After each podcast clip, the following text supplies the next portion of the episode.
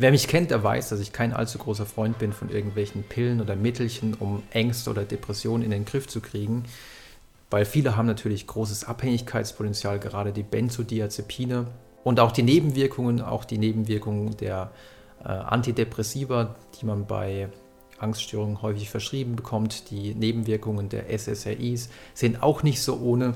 Von daher bin ich eher ein Verfechter davon, sowas mit psychischen Strategien in den Griff zu kriegen. Trotzdem schaue ich mir das natürlich gerne an, wenn irgendwelche neuen Mittel, vor allem auch sogenannte Phytopharmaka, also Mittel, die nur auf äh, pflanzlichen Wirkstoffen basieren, ähm, getestet werden. Und ein solcher Wirkstoff könnte aus dem Kaktus Caralluma fimbriata gewonnen werden. Dafür sprechen zumindest die Ergebnisse einer Studie, die ganz frisch publiziert wurde, in der man 97 Versuchspersonen auf zwei Gruppen verteilt hat. Eine Gruppe hat einfach nur Placebo-Pillen bekommen und die andere hat jeden Tag eine Pille bekommen, die genauso aussah, mit aber dem Wirkstoff Caralluma fimbriata.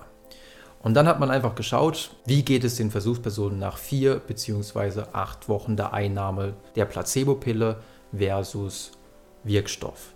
Man muss noch dazu sagen, dass die Stichprobe Menschen mit milder bis mittlerer Angst waren, also noch nicht mal krasse klinische Fälle, also noch nicht mal Menschen mit sehr starker Angst.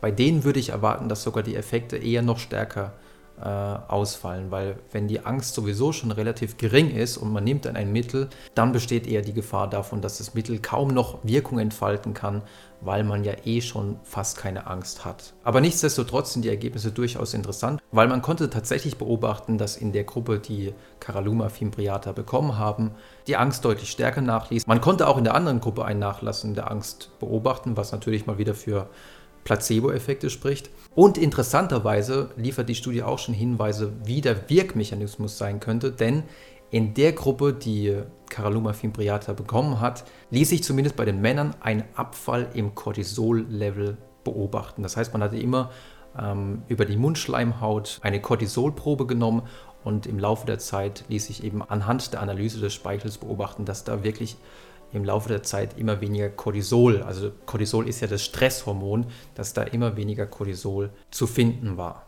Ich will jetzt aufgrund dieser einen Studie natürlich nicht sagen, geht jetzt alle raus und kauft euch das Zeug. Dafür muss es erstmal noch mehr Folgestudien geben. Allerdings, wer jetzt zum Beispiel überlegt, ja, soll ich jetzt Antidepressiva nehmen, soll ich Benzodiazepine nehmen oder viele behandeln sich ja auch zum Beispiel, indem sie viel Alkohol trinken. Man könnte es durchaus einmal damit probieren.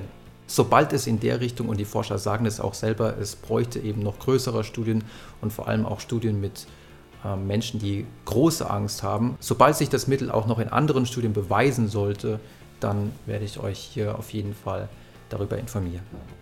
Das war es auf jeden Fall für heute und wenn ihr wollt, sehen wir uns beim nächsten Mal wieder.